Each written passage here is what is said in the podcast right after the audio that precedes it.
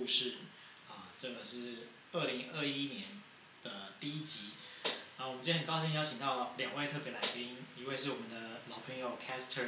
大家好，我是 Caster。啊，另外一位是我们的新朋友 Beryl。主持人好，各位听众大家新年好。好，大家新年好。我们今天要跟大家分享的故事，嗯、呃，跟新年完全没有关系。好。我们今天要分享的是一个跟社会秩序违法相关的故事啊，好，它是一个跟噪音相关的故事。故事的主角是一个小赖啊，小赖是花莲人，他在家里有养几只狗。有一天他就收到了一个处分书，说他这个在一百零八年二月开始啊，他养的狗呢，呃，因为野猫的进出就不断的吠叫，然后制造噪音，影响邻居的日常生活，然后就是。裁罚依照这个社会秩序维护法，呃，第七百呃七十二条第三款的规定，处一一千五百元的罚款。那罚款是行政上的罚款，就不是刑法上的罚金啊。那我不知道两位有养狗吗？呃，我本人是没有。嗯，那 Castor 我有养，我但是我刚刚听 Beryl 讲说他还蛮喜欢狗的，对不对？呃，对，但是就是觉得看路上别人带狗出来，觉得很可爱、很有趣这样，但实际上。就是没有养过或的经验，对。我我是觉得养狗也是一个责任啊，就像是有孩子一样的这样。就是毛小孩。毛小孩的概念。对啊，对对对。那 Castor 你养的是什么哪一种狗？我养的是柯基，然后二月一号满三岁，她是水瓶座女孩。哦，是。跟跟我一样是水瓶座女孩。哦哦，好，这话有点难接，那我们继续。好好那那这边就是说，这个小赖啊，他呃，因为因为被检举说他养的狗很吵，他就收到这个一千五的罚款。老实说，这个罚款数额也不高了，那可能一般人就就缴交就算了。然后，但是他就觉得很不服气，觉得哦，我家的狗这么乖，对不对？怎么可能会乱叫？一定都是你们这边乱检举。然后就去提起异议啊，就是对于这个罚款去提起异议。他就是说，呃。我的狗呢，它的养狗目的是要防小偷，那他平时都很乖巧啊，不会乱吠叫啊，不知道为什么会被检举。然后他这个他说，检举的时间是在二月，然后他到三月才收到处分书，这个时间拖很久了，所以他没有办法去举证说他的狗当时很乖啊等等的，所以他就说你不能随便罚我钱，大概是这样。那呃。Castor 你养的柯基会平常会乱 叫吗？还是它平常也都非常乖巧？其实它会呃，就是说，因为我们那边的住户都是固定的，所以基本上外面有邻居在在那个通廊里面走动，它是不会叫，除非有有新的客人来，嗯，它才会扯着喉咙叫，呜呜呜呜呜。就像像我上次去那时候，没有，你上次去的时候它有叫？没有啦，其实它好像蛮怕我的，嗯、都会缩得很远。对对对对，对即使给他肉干吃这样。对，但都没有什么用，我不知道什么。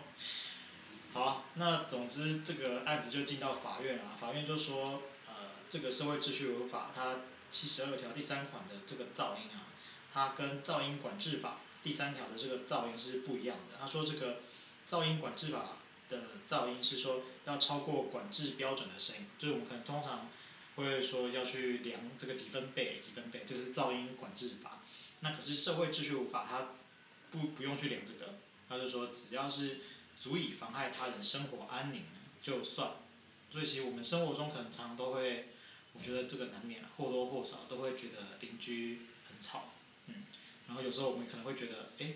我其实现在蛮吵的，会不会吵到邻居？可能或多或少大家会这样，所以，呃，社会主义违法它其实是对这个部分是有规定的，只是我们的确国情大家会是互相忍让，就没有每一次都上法院这样。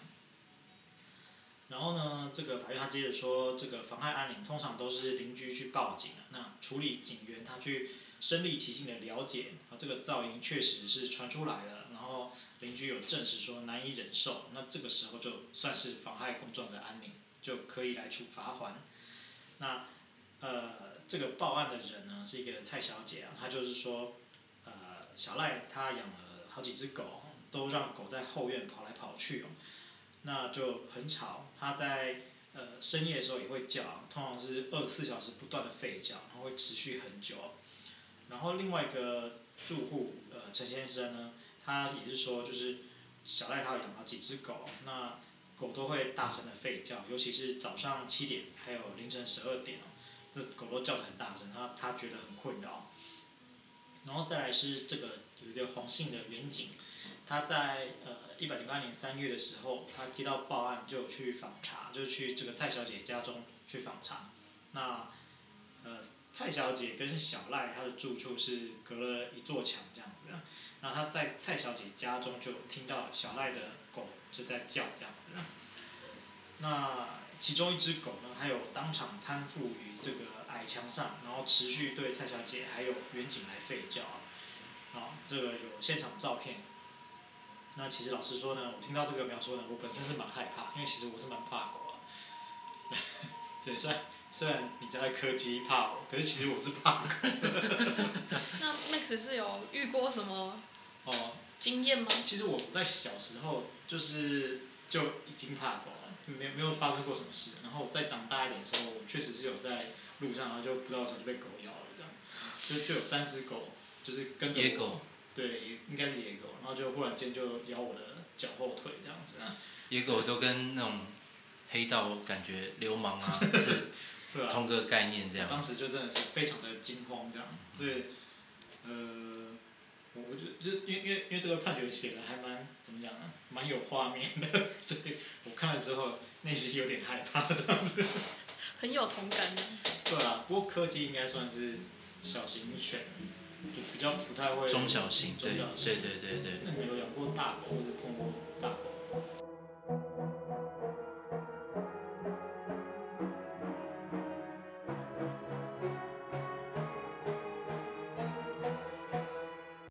有吗？嗯，我我以前小时候有遇过被狗咬，不过它不是咬我的身体，就是。我手上有拎着一个食物啦，嗯、那那只狗就是从后方就直接啊咬住这样子。真的、哦。对，那那时候也是还小，所以其实那时候也是蛮害怕的。嗯、对啊，那后来因为就是我妈妈手上有拿一只雨伞这样子，嗯、那他可能就是挥一下，那那只狗看到了，那它就赶快跑走这样子。嗯、对对对对对，但是呃后来就是，但是这个并没有造成我对狗有一种阴影，对，还不至于。因为我我是我以前是念那个中山大学嘛，嗯，所以中山大学就是我们艺术学院是在柴山那边，嗯，所以对猕猴，对对对对对，然后还有很多的一群的野狗，是啊，那我们排戏都排到十点十一点，然后下来的时候那群野狗都会在等我们，等等你们干嘛？就是要欺负我们。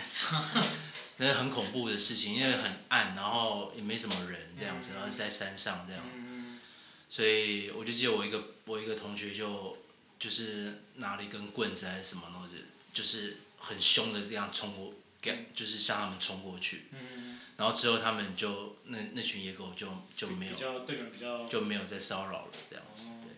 好，不过哎，其实我们今天不是要聊狗，我们是要 聊噪音啊。对，我们可以问一下，就是呃，Kisser 跟 Barry 你们日常生活当中有没有？就是不局限在狗叫了，有没有被噪音骚扰过的感觉？呃，像我们家隔壁啦，就是呃有一个呃房房子，就是它其实顶楼有一个铁皮，那那个铁皮基本上有应该算是年久失修吧，它已经有一些锈蚀，那就是风一吹的时候，它其实就是会啪啪啪啪啪这样子。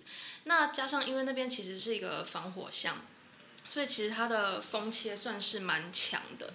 那尤其是像冬天那种晚上睡觉的时候，因为它其实就在我房间的窗户旁边而已。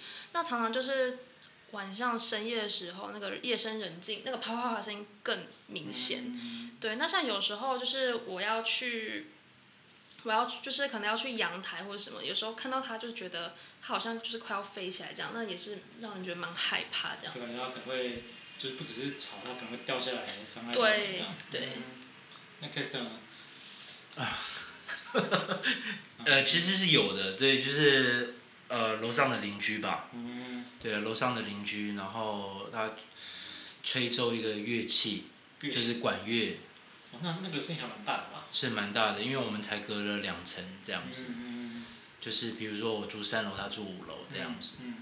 所以那其实小朋友很认真啦，就是说可以听得到说他练习乐器很认真这样子，但是。呃，因为可能因为我也我也略懂音乐啦，嗯，所以就觉得说，哎，他这样的练法是不是会有点太激进？就是他他同一个乐句可以吹个几十遍，不是同一首歌，是同一个乐句哦，嗯，对，所以有一阵子还蛮困扰的，对，对对对。啊，你们后来有做什么处理吗？后来就跟他讲啊，然后跟跟管委会讲这样。然后后来就是协定说，他哎，他他最近也就是在九点晚上九点以后就不会再吹了这样子。那我也觉得还好。那如果说他真的是有吵到我，呃，自己在做音乐的话，我就戴耳机这样。对对。其实可能就是一种互相协调的状态啊。是。对啊。其实我讲讲到乐器的话，以前我住老家的时候，就是也是就是有小朋友在弹钢琴。嗯哼哼哼。呃，弹的也是蛮好，可是就是十一点之后还是弹的蛮好，就会有一点 有一点那个。对。还有我我我想起来，就是以前我老家后面的一位少妇啊，是。他就是，他只要在晒衣服，他就会唱歌。然后你知道那种老旧社区，其实整条都听得到他唱歌。是是是。对，那就是，对，我觉得可能就是噪音这件事情，大家呃。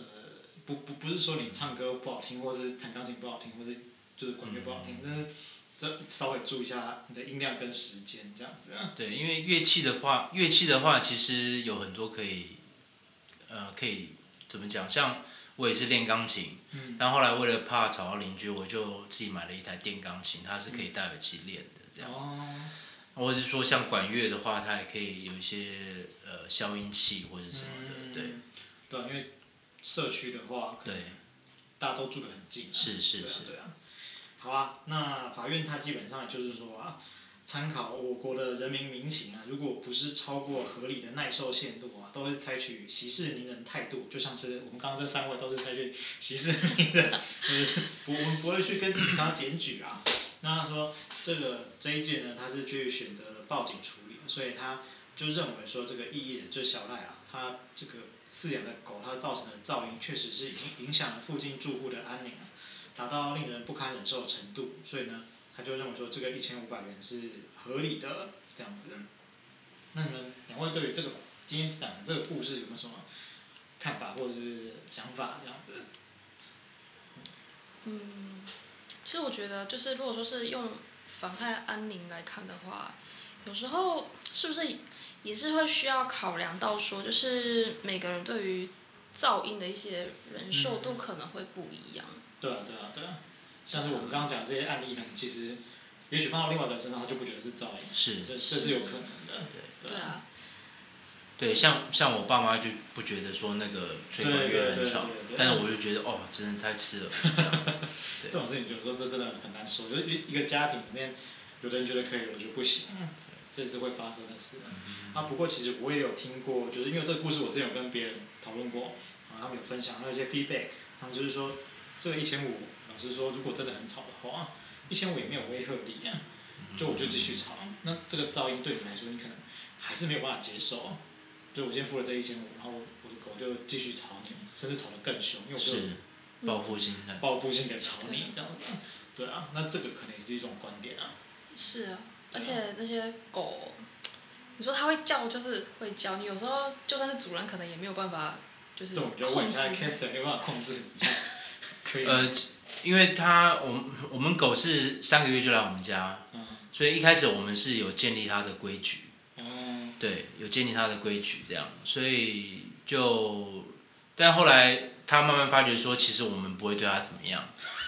所以就越来越放越来越越来越放肆这样。对对对。但是还是还是会听我们的话啦基本上这样。这可能跟呃他的成长的背景还有个性对。都还是会有影响。对对对对对对对。啊可能有四组也是有用心跟没用心可能也是差蛮多的。对对。好，那我们今天呃分享故事就到这边。今天分享的故事是花莲地方法院。一百零八年度花智生字第一号刑事裁定，啊，我们呃原则上每周一会更新啊，希望大家多多支持，谢谢大家，谢谢，拜拜，谢谢。